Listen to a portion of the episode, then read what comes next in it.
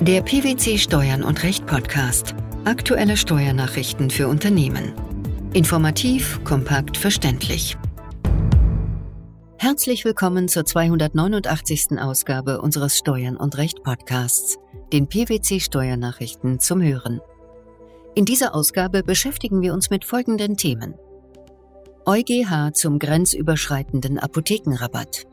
Vermietung von virtuellem Land in Online-Spiel ist umsatzsteuerpflichtig. Berücksichtigung von im Rahmen eines Ehegattenarbeitsverhältnisses geleisteten Beiträgen für eine rückgedeckte Unterstützungskasse als Betriebsausgabe.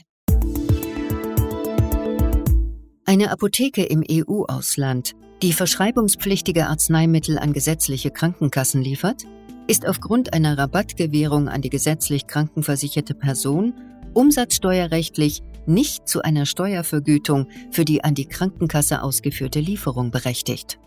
Dies hat der Europäische Gerichtshof in einem am 11. März veröffentlichten Urteil entschieden. Vor welchem Hintergrund fiel diese Entscheidung? Die Firma Z, Klägerin vor dem Bundesfinanzhof, ist eine Apotheke, die 2013 verschreibungspflichtige Arzneimittel aus den Niederlanden nach Deutschland lieferte. Diese Arzneimittel wurden zum einen an gesetzlich Krankenversicherte und zum anderen an privat krankenversicherte Personen versandt. Für die Beantwortung eines Fragebogens zur jeweiligen Erkrankung zahlte die Firma Z den Betroffenen einen bestimmten Betrag als Aufwandsentschädigung. Bei der Lieferung verschreibungspflichtiger Arzneimittel an privat krankenversicherte Personen ging die Firma Z davon aus, dass sie Kaufverträge über die Arzneimittel mit diesen Personen abgeschlossen und diese daher unmittelbar beliefert habe. Insofern behandelte sie diese Lieferungen als in Deutschland steuerpflichtig. Sie war zudem der Auffassung, dass die Zahlung der Aufwandsentschädigungen an die privat krankenversicherten Personen zu einer Minderung der Steuerbemessungsgrundlage geführt habe. Im Streitfall ging es darum, ob die Klägerin eine Minderung der Steuerbemessungsgrundlage für die erste Lieferung an die gesetzlichen Krankenkassen geltend machen kann, da sie einen Rabatt an den Abnehmer der zweiten Lieferung, die die gesetzliche Krankenkasse gegenüber der gesetzlich krankenversicherten Person ausführt, gewährt. Der Bundesfinanzhof hatte hierzu den Europäischen Gerichtshof angerufen. Welche Fragen sollten die Europarichter klären?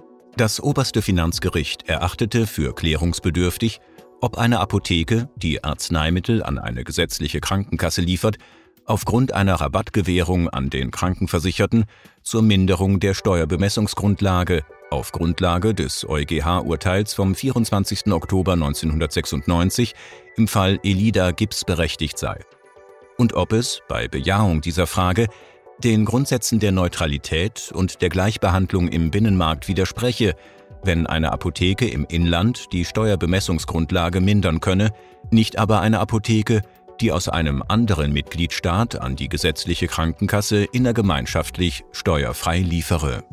Die niederländische Apotheke war der Ansicht, dass sie nach dem EuGH-Urteil in der Rechtssache Elida Gibbs zu einer Minderung der Bemessungsgrundlage aufgrund einer Entgeltminderung berechtigt sei. Dem hat der EuGH jedoch einen Riegel vorgeschoben. Wie lautete das Urteil der Europarichter? Der Europäische Gerichtshof hat entschieden, dass Artikel 90 Absatz 1 der EG-Richtlinie 112 aus dem Jahr 2006 dahingehend auszulegen ist, dass eine in einem Mitgliedstaat niedergelassene Apotheke nicht zur Minderung ihrer Steuerbemessungsgrundlage berechtigt ist, wenn sie Lieferungen pharmazeutischer Produkte als in diesem Mitgliedstaat von der Mehrwertsteuer befreite innergemeinschaftliche Lieferungen an eine gesetzliche Krankenkasse mit Sitz in einem anderen Mitgliedstaat erbringt und den bei dieser Krankenkasse versicherten Personen einen Rabatt gewährt. In ihrer Begründung stellten die Richter zunächst fest, dass der Verkauf der in Rede stehenden pharmazeutischen Produkte Gegenstand zweier Lieferungen sei. Zunächst von der Apotheke an die gesetzliche Krankenkasse und anschließend von dort an die bei ihr versicherten Personen. Was bedeutet dies umsatzsteuerrechtlich? Bei der ersten Lieferung handele es sich um eine innergemeinschaftliche Lieferung, die gemäß Artikel 138 Absatz 1 der EG-Richtlinie 112 vom 28. November 2006 in den Niederlanden von der Steuer befreit sei. Daher sei die gesetzliche Krankenkasse als juristische Person nach Artikel 2 Absatz 1 Buchstabe b Ziffer i dieser Richtlinie verpflichtet, auf den dieser Lieferung entsprechenden Erwerb Mehrwertsteuer zu entrichten. Die zweite Lieferung, die von der gesetzlichen Krankenkasse an ihre Versicherten erfolge, falle nicht in den in Artikel 2 Absatz 1 Buchstabe a der Richtlinie 112 festgelegten Anwendungsbereich der Mehrwertsteuer. Nach Auffassung des EuGH wollte die Firma Z infolge eines Rabatts, den sie gesetzlich krankenversicherten Personen gewährte, eine Minderung ihrer Steuerbemessungsgrundlage in Bezug auf Lieferungen an privat krankenversicherte Personen erhalten.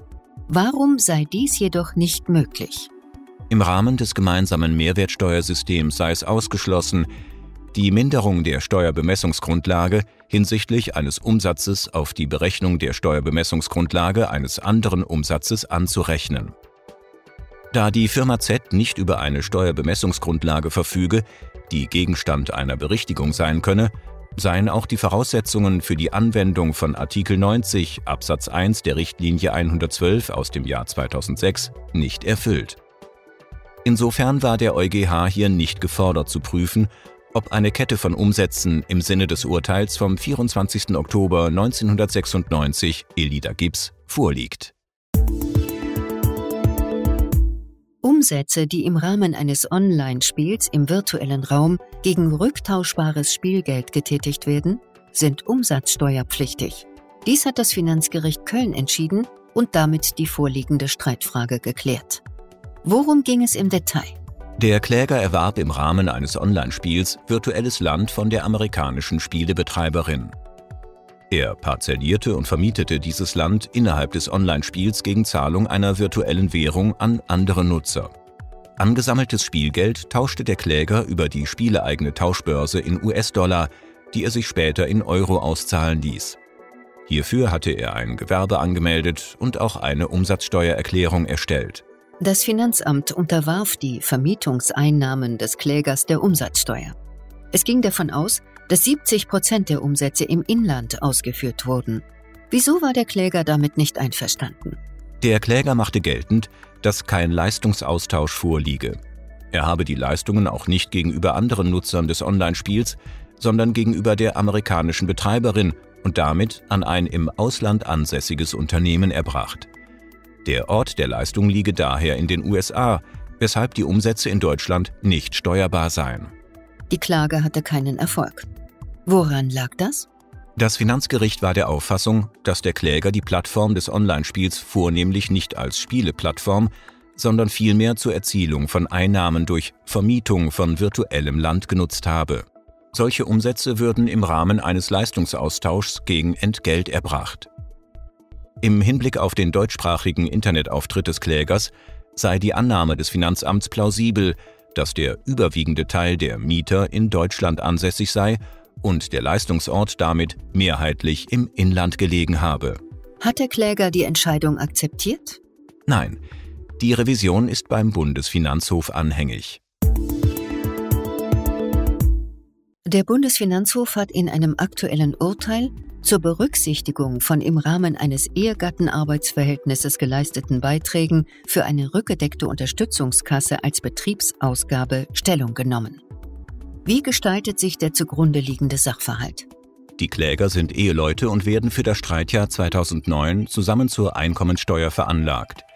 Streitig ist der Betriebsausgabenabzug der monatlichen Zahlungen des Arbeitgeber-Ehegatten an eine Unterstützungskasse in Form einer Entgeltumwandlung für die Altersversorgung. Nachdem die Kläger zunächst erklärungsgemäß veranlagt worden waren, änderte das Finanzamt dem Ergebnis einer Außenprüfung entsprechend die Steuerbescheide. Die geleisteten Zuwendungen an die Unterstützungskasse wurden im Hinblick auf die einschlägigen Regelungen des Einkommensteuergesetzes steuerlich nur teilweise als abzugsfähig angesehen, da das Finanzamt sie nach Maßgabe des Fremdvergleichs der Höhe nach für unangemessen und daher nur in diesem Umfang für betrieblich veranlasst hielt. Die hiergegen eingereichte Klage vor dem Finanzgericht Baden-Württemberg blieb ohne Erfolg. Der anschließend angerufene Bundesfinanzhof hat der Revision stattgegeben, die Entscheidung der Vorinstanz aufgehoben und zur anderweitigen Verhandlung und Entscheidung an das Finanzgericht zurückverwiesen. Wie sah die Begründung hierfür aus? Wenn im Rahmen eines Ehegattenarbeitsverhältnisses Gehaltsansprüche des Arbeitnehmers teilweise zum Zweck betrieblicher Altersvorsorge in Beiträge für eine rückgedeckte Unterstützungskasse umgewandelt werden, ist die Entgeltumwandlung grundsätzlich am Maßstab des Fremdvergleichs zu messen. Für die Fremdvergleichsprüfung bei Entgeltumwandlungen ist insbesondere das Regel-Ausnahmeverhältnis zwischen regelmäßig anzunehmender Angemessenheit und nur ausnahmsweise gegebener Unangemessenheit der Umgestaltung der Entlohnung des Arbeitsverhältnisses zu beachten. Eine insoweit unangemessene Umgestaltung des Arbeitsverhältnisses kommt bei sprunghaften Gehaltsanhebungen im Vorfeld der Entgeltumwandlung bei einer nur Pension oder bei mit Risiko- und Kostensteigerungen für das Unternehmen verbundenen Zusagen in Betracht. Im Fall echter, nicht unangemessener Barlohnumwandlungen sind Beiträge für eine rückgedeckte Unterstützungskasse betrieblich veranlasst und ohne Prüfung einer sogenannten Überversorgung als Betriebsausgabe zu berücksichtigen.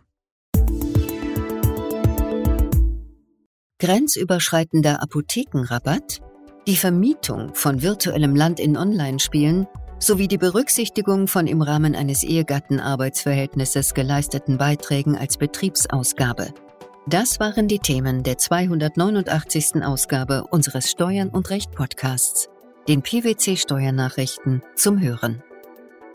Wir freuen uns, dass Sie dabei waren und hoffen, dass Sie auch das nächste Mal wieder in die PwC Steuernachrichten reinhören. Steuerliche Beiträge zum Nachlesen finden Sie in der Zwischenzeit unter blogs.pwc.de slash steuern und recht.